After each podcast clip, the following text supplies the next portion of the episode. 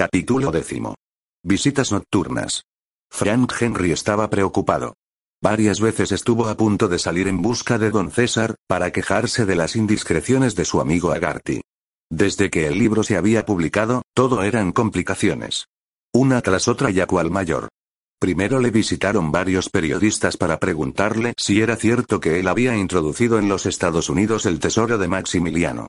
Luego preguntaron dónde estaba escondido y para quién lo reservaba. Él les dijo que el tesoro era de la emperatriz y que ella era la única que tenía derechos legales sobre el mismo. No quiso decir nada más. Pero luego, cuando llegaron los periódicos, se horrorizó de lo que decían que había dicho. Tenemos que desaparecer de aquí, dijo a su sobrina. Esta movió la cabeza. Será inútil, tío. Donde quiera que vayamos será peor. No debiste decir nada a aquel hombre. Él no me dijo que fuese a publicar mi historia, Alma. ¿Quién podía suponerle tan indiscreto? Parecía una bellísima persona. Además venía con don César. Tenemos que irnos. Si nos quedamos aquí me volveré loco. Lo cierto era que tenía miedo. Volverá el señor Agramonte, tío. Le prometiste. Ya lo sé. Pero ¿quién iba a suponer que aceptase mi petición? Te comprometiste con él y debes cumplir lo que dijiste si él cumple lo que prometió. Me asusta la idea, Alma. Ese Agramonte, a pesar de su perfecto inglés, huele a México. Dijo que representaba a la familia del emperador. Todos mienten, Alma. Todos mienten. Quieren el tesoro, y cuando tengan el plano me matarán. ¿Quién me metería en la cabeza la idea de contar mi historia? El mismo diablo. No cabe duda, con el señor Agramonte has contraído un compromiso y debes cumplirlo. Sí, claro. Debo cumplirlo. Pero ahora, con ese crimen. Pero tú no le vendiste nada a aquel hombre, ¿verdad? ¿Al que mataron? No, claro que no. Ve a preparar la cena. Al marcharse Alma a la cocina, Frank H. Henry se paseó nerviosamente por la sala, que servía también de comedor. Luego pasó a su cuarto, levantó el jergón de hojas de mazorca y sacó un rollo de billetes. Tres mil dólares. Allí no estaban seguros. Era necesario buscar un escondite mejor. Pero no lo encontró y, al fin, ocultó los billetes en el mismo sitio, entre las tablas y el jergón salió a la sala y, de pronto, la sangre se le congeló en las venas al oír el gemir de las ruedas de un coche ligero. El mismo, no cabía duda, que había utilizado Elías de Agramonte cuando le visitó una semana antes. Alma también oyó el ruido, y retirando del fuego lo que estaba guisando, se arregló el cabello ante un trozo de espejo y corrió, arrebolada, a la puerta, llegando cuando el coche se detenía frente a la casita. Buenas tardes, saludó. Elías de Agramonte saltó del coche. Parecía preocupado. Buenas noches, señorita, saludó a su vez, tendiendo la mano a Alma. ¿Está su tío? Sí, dentro. Creíamos que le había ocurrido algo, señor. Algo ha ocurrido, dijo Agramonte. Necesito hablar con el señor Henry. Entró en la sala y estrechó la temblorosa mano que le ofrecía el viejo. Lo siento muchísimo, señor Henry. Pero ha ocurrido algo inesperado. Y no es nada bueno. Nunca ocurre nada bueno en el mundo, suspiró Henry.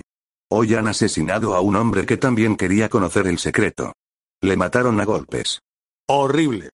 No he podido conseguir los 50 mil dólares que le prometí, dijo Agramonte. La persona que tenía que dármelos ha sido detenida. Está encerrada en el fuerte Motaré, en Los Ángeles. Qué lástima. Suspiró Henry. Yo mismo he de marcharme lo antes posible, siguió Agramonte. Me están buscando y temo que me encuentren. Váyase enseguida, señor, dijo Alma. Necesito el plano del lugar donde está escondido el tesoro, señor Henry, dijo Agramonte. Le doy mi palabra de que le pagaremos los 50 mil dólares antes de retirar el tesoro. Henry movió la cabeza. Lo lamento. Pero ya que usted no ha podido cumplir las condiciones que yo puse para cederle el plano, no debe pedirme imposibles. Para usted no es ningún imposible, Henry, dijo Agramonte, cada vez más nervioso. Debo salir enseguida de San Luis Rey. Deme el plano y le juro por mi honor que recibirá el dinero. En vez de 50 mil le daré 60 mil. Henry se mantuvo firme. Lo lamento y lo celebro a la vez. Di una vez mi palabra de honor de entregar el tesoro a su legítima dueña, y si cedí ante usted fue por complacer a mi sobrina. Me alegro de poder retirar mi promesa. Debes decirlo al señor Agramonte, dijo Alma. Él cumplirá su promesa. No la ha cumplido, Alma. Ya ves que no la ha cumplido. ¿Para qué necesitas tanto dinero? preguntó la joven. Hemos vivido estos años sin necesidad de recurrir a estas cosas. Igual podemos vivir de ahora en adelante. Lo quería para ti. Para asegurar tu porvenir. No puedo dejarte nada. Tus padres murieron pobres, y yo, también lo soy. Agramonte sacó un reloj de plata y consultó la hora. Estaba lívido. Ya no puedo perder más tiempo. No sabe usted, Henry, el daño que me ocasiona con su desconfianza. He de pensar en mi sobrina. No tiene a nadie más en el mundo. Cuando yo muera se encontrará sin amparo. Se casará, dijo Agramonte. Es muy hermosa. No le faltarán pretendientes. No tiene dote y no podrá casarse con un hombre digno de ella. Lo siento. Compréndame. En mi lugar, usted haría lo mismo. Agramonte inclinó la cabeza, lanzó un suspiro y murmuró. Es posible. Está bien. Adiós, señor Henry. Adiós, señorita. Salió de la casa y, subiendo al coche, tomó las riendas. Parecía imposible que las cosas se hubieran complicado de tal forma cuando iba a arrancar, una figura saltó al pescante y sentóse junto a él. Era Alma Henry. Señorita. Silencio. Pidió Alma. He salido por el patio y he saltado el muro. Mi tío no sabe que estoy con usted. No se detenga. Ya hablaremos un poco más arriba, junto a la puerta de la iglesia. Agramonte obedeció y, cuando estuvieron junto a la puerta de la misión, Alma dijo, siempre en voz baja. Estoy segura de que usted es mexicano. Y creo que es militar, ¿verdad? No puedo contestar a sus preguntas. Por favor. Es muy importante que yo sepa la verdad. No le traicionaré. Ni por todo el oro del mundo. Mi vida ofrecería alegremente por la suya. Pero necesito saber qué importancia tiene para usted. ¿Conocen dónde se oculta el tesoro?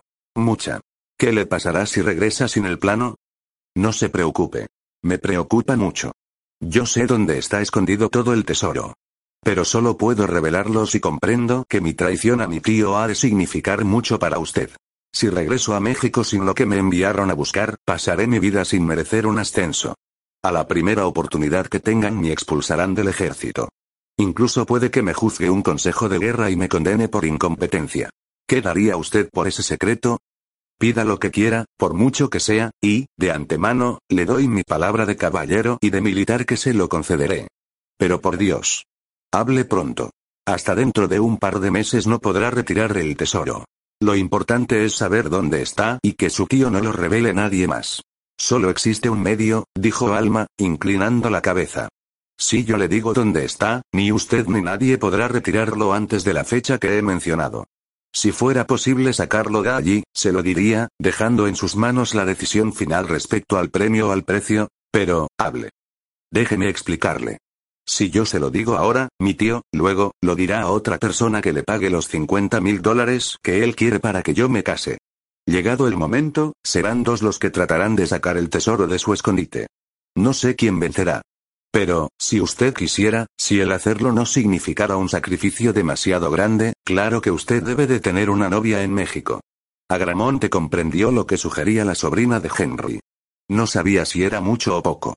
Al fin y al cabo, se trataba de la sobrina de un antiguo coronel. Era atractiva, y en su primera visita a Henry se fijó en ella y le dedicó algunas galanterías. No iba a hacer una mala adquisición en ningún sentido. Y a cambio se aseguraba el ascenso, la posición en el ejército y más ventajas que desventajas. Sería para mí un honor y un placer que aceptara mi mano, señorita, dijo. Si pudiera hacerlo, me casaría enseguida con usted. Podemos hacerlo. Fray Alejandro está ahora en la capilla. Y el tesoro está enterrado en la misión Rosario, en Nuevo México, en el territorio que el día primero de mayo próximo se abrirá a la colonización. La misión ocupa una de las parcelas. Nadie se interesa por ella. Todos buscarán tierras de labor, de pastos o de bosque. Una misión franciscana no interesa a nadie. Pero, ¿no se puede ir allí ahora? No. El territorio está vigilado por patrullas militares. No se puede acercar nadie. Disparan sobre los que tratan de introducirse antes del día fijado. Hay 10.000 soldados vigilando aquel lugar. Todas las carreteras y caminos que conducen allí están vigiladas por la Guardia Rural. Es imposible llegar. Mi tío escondió allí el tesoro cuando aún era territorio abierto. Pero al poco tiempo lo cerraron y ya no pudo volver. Pero dice que está todo en sitio seguro. Son varios millones en oro y piedras preciosas. Agramonte estaba aturdido. Al fin se repuso y dijo, algo vacilante. Entremos, alma. Esta le miró suplicante, con puntos de estrella danzando en sus pupilas. Si luego se ha de arrepentir, ahora no quisiera haber dicho nada. Los dos hemos hablado. No podemos retroceder. Y no debemos hacerlo. Vamos. Yo pediré a Fray Alejandro que nos case ahora mismo. El franciscano vaciló más que Agramonte y que Alma. Es tan precipitado, temo cometer un grave error. Si hubiera un motivo. El sacristán entró en la capilla, vacilante, como si hubiera visto a un fantasma. Con la mano hizo seña a Fray Alejandro. Como éste, forzosamente, tenía que entrar en la sacristía, prometió a los jóvenes. Vuelvo enseguida. He de ponerme los ornamentos. ¿Qué ocurre? preguntó al sacristán. Este no podía hablar. Señaló con el pulgar la sacristía y luego corrió a la puerta principal, cerrándola por dentro con las grandes llaves y una pesada barra de madera que encajaba en unos huecos dispuestos en el quicio. Fray Alejandro entró en la sacristía, y al ver quién le esperaba no supo qué actitud adoptar. Buenas noches, padre, dijo el enmascarado. Perdone que me presente así ante usted. Le aseguro que no es por falta de confianza en su discreción. El coyote. exclamó Fray Alejandro. Por eso estaba tan nervioso el sacristán. Sí. Pero vayamos a lo que por ahora es más importante. Un hombre y una mujer le han pedido que los case. Ella es la sobrina de Frank Henry. Él es el capitán Elías Agramonte, del ejército mexicano, en misión secreta en California. Ha sido denunciado a las autoridades militares y dentro de cinco minutos, o antes, llegará aquí un escuadrón de soldados para detenerlo. ¿Ha cometido algún delito? No y sí. Puede ser un espía al servicio de México. Solo si usted los casa antes de que lleguen los soldados podrá existir una posibilidad de salvación para él. De lo contrario, será juzgado sumarísimamente y condenado a morir fusilado o en la horca. ¿Y si les caso? ¿En qué cambia la situación? ¿Puede usted aconsejar que digan una mentira? No. Entonces cásalos enseguida, con la mayor brevedad posible. Acortando la ceremonia hasta el límite que permita la Iglesia. Luego saldré yo y les dirá lo que tienen que conquistar. Deprisa. Fray Alejandro revistió los ornamentos, volvió a la capilla, y nervioso como nunca fue pronunciando las frases de ritual, las preguntas a Alma y luego a Agramonte, terminando. Os desposo y este sacramento entre vosotros confirmo, en el nombre del Padre y del Hijo y del Espíritu Santo. Amén. Echó agua bendita sobre los recién casados y luego volvióse hacia la sacristía, por donde salía el coyote, con el ancho sombrero en la mano el antifaz ocultándole el rostro y una extraña sonrisa en los labios. Ahora van a llegar fuerzas norteamericanas a detenerle, capitán Agramonte. No oculte su graduación, ni su puesto en el ejército mexicano. No diga cuál ha sido el verdadero motivo de su venida a California. Confiese que el amor ha sido su móvil para venir aquí. Diga que sus padres querían casarle con otra mujer. Que usted amaba a esta y que ha venido a casarse con ella. No sé si con ello se salvará, pero es su única posibilidad. No le queda otra. No puede huir. No lo intente. Niegue todo lo demás. Si confiesa la verdad, no solo se condena a usted, sino que hará condenar a cuantos le están ayudando a salir de este aprieto. Es necesario que se dé cuenta del peligro, ya se oía el inconfundible batir de cascos sobre la tierra en torno a la misión de San Luis Rey. Ya estaban allí los soldados. El coyote se despidió con un ademán. Pero antes de marcharse, todavía insistió. Ha venido a casarse, capitán. Fue a Los Ángeles para buscar a un amigo. Puede decir que ese amigo era el coronel don Gregorio Paz, antiguo amigo de la familia. Don Goyo. No olvide el nombre. No le encontró, y al cabo de unos días volvió aquí, dispuesto a casarse como fuese. Don Goyo tenía que ser padrino de boda. Un testigo respetable. Pero él dirá que no me conoce. No se preocupe, capitán. Don Goyo dirá que le conoce y que le ha tenido en sus brazos. Buena suerte. En la puerta de la misión empezaron a sonar enérgicas llamadas con las curatas de los jinetes. El coyote ordenó al asustado sacristán. Abra. Y olvídese de que me ha visto. Si le preguntan por qué está tan nervioso, diga que la culpa la tienen ellos. Corriendo a la sacristía, el coyote cerró la puerta que daba a la capilla, apagó las velas que allí ardían y solo entonces abrió la puerta que daba al jardín de San Luis Rey. Al otro lado del muro se oían los caballos de los soldados, que iban rodeando la misión. Cogiendo una piedra que ya había dispuesto para aquel fin, el coyote la tiró por encima del muro. El proyectil bajó rodando la suave pendiente que formaba la falda del pequeño cerro, sobre cuya cumbre fue edificada la misión. En la noche el ruido parecía el de unos pasos precipitados. Como si alguien huyera. A él. Que se escapa. Pronto. Todos los jinetes galoparon hacia el punto por donde creían que huía el hombre a quien buscaban. El coyote saltó sobre el muro, permaneció un instante agazapado, para no destacar su figura contra el cielo, y luego saltó al otro lado, corrió a donde estaba su caballo, montó de un salto y se dirigió, dando un rodeo, al pueblo. En la misión, el capitán Owe se dirigió, con la cabeza descubierta, al grupo formado por el fraile y los recién casados. ¿Es usted el capitán Elías de Agramonte, del ejército mexicano? Preguntó. Agramonte asintió con la cabeza. Sí, capitán, dijo luego. Lamento tener que proceder a su detención. ¿Ahora? Preguntó Agramonte. No comprendo que se haya escogido este preciso instante. Pero usted tiene la fuerza, capitán. Owe miró a Alma, al fraile y luego al mexicano. ¿Qué estaban haciendo aquí? Preguntó. Alma empezó a llorar. Sabía que las lágrimas horadan las piedras y los aceros más duros. Por favor, señorita, pidió Owe. No se ponga así. Alma acentuó su llanto y, a través de él, musitó. Señora, soy, nos acabamos de casar. ¿Eh? Owell, que tan eufórico se había sentido al emprender la persecución del espía mexicano, sintió que el mundo se le venía encima. Dice que se acaban de qué? De casar, dijo Agramonte. Mis padres se oponían a mi boda con mi amada. Querían que me casase con una mujer de mi raza. Pero nadie manda en el corazón. Él me trajo aquí, y esta noche he conseguido que Fray Alejandro consintiera en casarnos. Owell miró al fraile. ¿Es verdad que los ha casado? Preguntó. Es verdad. Acabo de celebrar la ceremonia. Ha tenido que ser un poco especial. ¿Pero es válida? ¿De veras se han casado? Son marido y mujer para toda la vida. Nuestra religión no acepta ni admite el divorcio. Owell se sentía como un canalla. Capitán Agramonte. Nadie lamenta tanto como yo tenerle que separar de su esposa en estos momentos. Pero usted es militar y me disculpará, porque sabe que no puedo actuar con libre albedrío. Iré con usted, dijo Agramonte. Cuando quiera. Yo también voy, dijo Alma. No, ordenó Agramonte. Tú debes quedarte con tu tío. Estaré a tu lado, aunque tenga que seguirte a pie. Lo juro. No jures, hija, suspiró Fray Alejandro.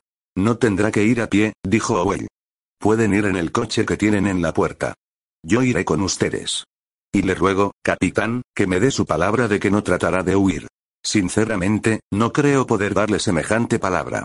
No deseo huir. Pero no puedo comprometerme a nada que más tarde pudiera crearme una grave responsabilidad ante mis superiores. Comprendo, asintió Well.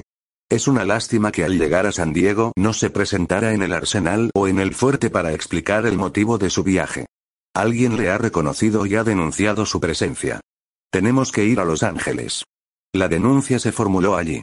¿Quién me denunció? Creo que, es decir, no puedo hablar, capitán. Le aseguro que nunca me he encontrado en una situación tan embarazosa como esta. Todo se arreglará, dijo Agramonte. ¿Por qué iba a venir a California? Sabiendo lo de sus relaciones con la señorita, quiero decir, la señora, se comprende. Pero al presentarse la denuncia concretando grado y nacionalidad. No tiene que darme más explicaciones, capitán. Soy militar y a veces he tenido que proceder, como usted, contra personas que luego se demostró que eran inocentes. No tengo atribuciones para interrogarle, siguió Well. Pero mis jefes lo harán. Tendrá que explicar todos sus movimientos. El por qué fue a Los Ángeles. Fui a ver a don Goyo Paz. Don Gregorio Paz, coronel. Le conocemos. Owell sonrió. Un viejo cascarrabias, amargo por fuera y dulce por dentro. Dice usted que lo vio. No estaba en su casa. ¿Recuerda dónde se hospedó? Sí. ¿Quiere saberlo? No me interesa saberlo a mí, capitán. Se lo digo para que lo tenga presente cuando mis jefes le interroguen. No debe vacilar ni decir mentira. Una sola falta a la verdad puede ocasionarle, si se demuestra, graves consecuencias. No tengo por qué mentir, replicó a Gramonte, que veía ensombrecerse cada vez más el panorama. En Los Ángeles había estado en casa de un agente secreto mexicano. En la casa había documentos y palomas mensajeras que demostrarían a qué trabajo se dedicaba su amigo.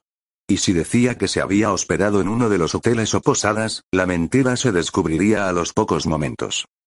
A las 8 de la mañana, después de haber pasado la noche de bodas en el coche, custodiados por 25 soldados y un capitán, llegaron a la vista de Los Ángeles, Owe montó a caballo y guió a sus soldados por un camino que daba cierto rodeo.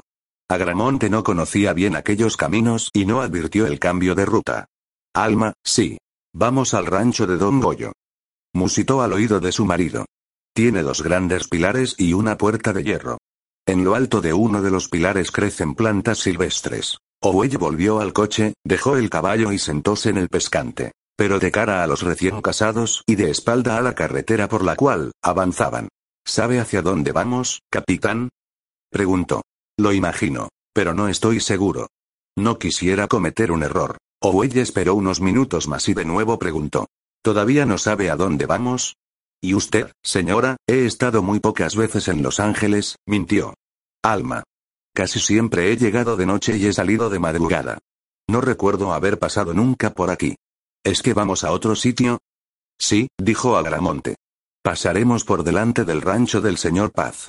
Ahora ya recuerdo el camino. Owe sonrió, aliviado. Y mucho más cuando Agramonte señaló la entrada de la hacienda del irascible Don Goyo. Ya que estamos aquí entraremos a verle, dijo. Regresó ayer. Tenemos tiempo. A estas horas en el fuerte hay mucho trabajo. Será mejor que nos entretengamos un poco y demos tiempo a que se hagan todos los trabajos matinales. Dirigiéndose a los soldados, ordenó, señalando la puerta del rancho, de Don Goyo. Adelante. Apenas cruzaron el amplio umbral los primeros soldados, una voz de trueno gritó. Fuego sobre ellos. Tres disparos sonaron dentro del rancho y tres balas aullaron sobre las cabezas de los soldados. No al aire, imbéciles. Al cuerpo como den un paso más. Los primeros jinetes habían echado mano a sus revólveras. Pero Orwell, advirtiendo su grave error, gritó a todo pulmón, frenéticamente. No, no.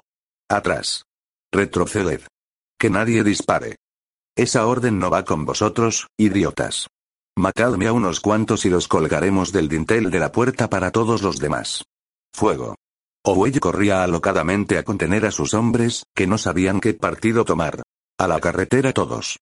Ordenó. Cuando le hubieron obedecido, desmontó y, llegando al umbral de la gran puerta del rancho, pidió a don Goyo, que estaba, revólver en mano, junto a los lugones. No sea usted así, don Goyo. Este no le hizo caso.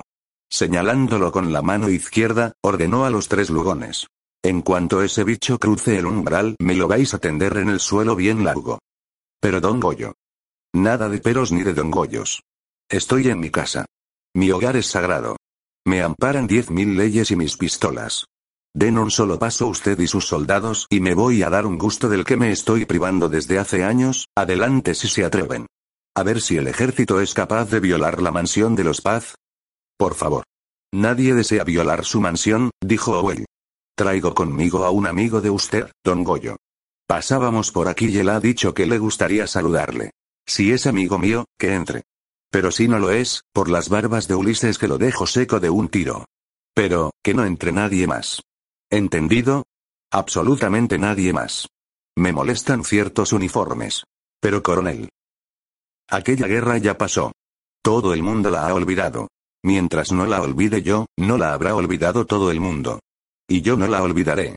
Owe hizo seña al soldado que guiaba el coche para que se acercase. Don Goyo se dio unos tirones de las barbas, como si quisiera ponerlas mejor, y entornó los ojos para ver quién era el que llegaba. Ese es Don Goyo, dijo Alma, en voz muy baja. Es inconfundible. Pero no me conoce. ¿Y a ti? El rostro de Don Goyo, que se había ido ensombreciendo, se iluminó de pronto. Muchacho. Rugió. Pero, ¿qué haces aquí con ese traje? ¿Por qué no te presentas como lo que eres? Capitán Elías de Agramonte. Pero cómo has crecido. Y esa, pero si es Alma Henry. No me digas nada. Ya lo sé. Te apuesto cien pesos a que lo sé. Os habéis casado. ¿Verdad que sí? Claro, don Goyo. He venido a casarme. ¿Cómo está usted? No seas tan corto, muchacho. Que te he tenido en brazos cuando eras una asquerosidad. Un fuerte abrazo. Yendo al encuentro de Agramonte, don Goyo le abrazó con todas sus fuerzas y aprovechó la oportunidad para susurrarle. No tengas miedo. Todo arreglado. Luego abrazó a Alma. Entrad en casa, dijo. Tenemos que celebrarlo. Hasta usted, capitán, puede entrar. Luego ya desinfectaremos las habitaciones con Romero. Volvióse hacia Alma y el mexicano. Qué alegría me habéis dado. Siempre temí que tus padres se impusieran y te casaran con aquella tonta. No era tonta, dijo Agramonte. Lo era. No discutas. Y lo será hasta que se muera. ¿No sabía lo de la boda? Preguntó Huella Don Goyo. No, pero lo esperaba. Estos dos se querían desde que se vieron por primera vez. Recuerdo que aposté 100 dólares con el tonto de don César. Yo, que se casarían. Él, que no. En cuanto pueda iré a cobrarlos. Estuve a verle hace unos días, dijo Agramonte. ¿Tú? Don Goyo frunció el ceño. Nadie me ha dicho nada. Evelio. Evelio Lugones acudió enseguida. Señor. ¿Por qué no me has dicho que el capitán Agramonte había venido a verme? Es que no dio su nombre. Dijo que volvería, y nada más. ¿Y tú no sabes preguntar? Yo sé preguntar y sé no preguntar. Y si pregunto, lo hago mal, y cuando no pregunto, lo hago peor. Vete. Un día de estos te voy a despedir. Lo estoy deseando, respondió Evelio. ¿Sí? Pues ahora no te despido. Me alegro. Va. Entremos. Estas gentes me ponen fuera de mí. Pero, Elías, estás muy sucio. Ve a lavarte un poco. Allí tienes el cuarto de aseo. ¿Qué manos? ¿Pero cómo se os ha ocurrido viajar de noche? Agramonte entró en el cuarto indicado por don Goyo. Era amplio y había en él una gran bañera de mármol, un gran calentador de agua, unos lavabos de mármol y, lo más asombroso, dos hombres. Uno de ellos cerró la puerta y el otro dio una pluma a Agramonte y le señaló un lugar en un libro lleno de firmas. Firme aquí, enseguida, dijo en voz baja. Son órdenes del coyote. Ponga su nombre y su grado militar y que viene de México. ¿Qué es esto? preguntó Agramonte. El registro de viajeros de la posada del rey Don Carlos. Usted se hospedó allí. No lo olvide. Su firma consta en el registro. Si le preguntan hoy, diga que llegó hace cinco días. Si mañana, que llegó hace seis. Recuerde bien que hoy hace cinco días. Sí. Pero no se darán cuenta. Por lo que pueda ocurrir, siempre se dejan espacios en blanco. Uno para cada día. Luego se llenan con nombres supuestos. Pero a veces conviene tener una prueba. Adiós, capitán. No olvide. Posada del rey Don Carlos, allí todos le conoceremos. ¿Quién es usted? Yesares, el propietario. No puedo perder tiempo. Lávese las manos y salga enseguida. Que hoy no sospeche. Los dos hombres se fueron con el libro, la pluma y el tintero por la escalera de servicio y Agramonte salió enseguida. Tras él entró a lavarse Oelli, por si miraba por la cerradura, don Goyo habló de la familia de Agramonte, de la casa que tenían en Guadalajara y de las ganas que tenía de ir a echar un vistazo por México.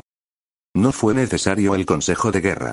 Todas las declaraciones confirmaron que Agramonte nunca ocultó su graduación y que era militar y mexicano. Nadie le había visto cerca de ninguna fortificación ni cuartel. Se había casado y en la alcaldía de Los Ángeles se celebró la ceremonia civil ante testigos. Entre estos figuraba don César de Echagüe, que preguntó al novio después de la ceremonia. ¿Y el viaje de bodas? Hace tiempo que deseo visitar Santa Fe, dijo Agramonte. En el Nuevo México. No son muy buenos momentos, observó el hacendado. Hay unas tierras a punto de abrir. Ya lo sé, dijo Agramonte. Creo que tomaré parte en la carrera. No podrá hacerlo, sonrió don César. A menos que renuncie a su profesión. A ningún militar, nacional ni extranjero, se le permite concurrir. ¿Por qué no? El por qué, no lo sé. Pero el no, sí. Entonces, ¿tendremos que volver a México? murmuró Agramonte. Creo que es la solución mejor. ¿Quién sabe si podrá volver enseguida? Y tomar parte en la carrera hacia las tierras prohibidas. Yo pienso ir con mi hijo y algunos amigos. Usted. Don César. ¿Por qué? Un favor que me pidió un amigo. Y, de paso, ocuparé algunos terrenos para mí. ¿No tiene bastantes? Preguntó Well. La tierra nunca estorba. Y cuando es gratis, menos. Hasta la gran carrera, amigo Agramonte. Si nos vemos allí. No sé, empiezo a dudar. Yo iré, dijo de pronto Alma. Iré aunque tenga que ir sola. El coyote velará por usted, dijo don César. Puede que también él vaya. Nos veremos todos el día primero de mayo, en los linderos de las tierras prohibidas. ¿Se lo ha dicho? Preguntó Agramonte a don César. No, sonrió el hacendado. Pero lo que habrá mucha pelea por algo que antes no interesaba a nadie. Y donde hay pelea, allí está el coyote. Hoy, ayer y creo que siempre. Fin.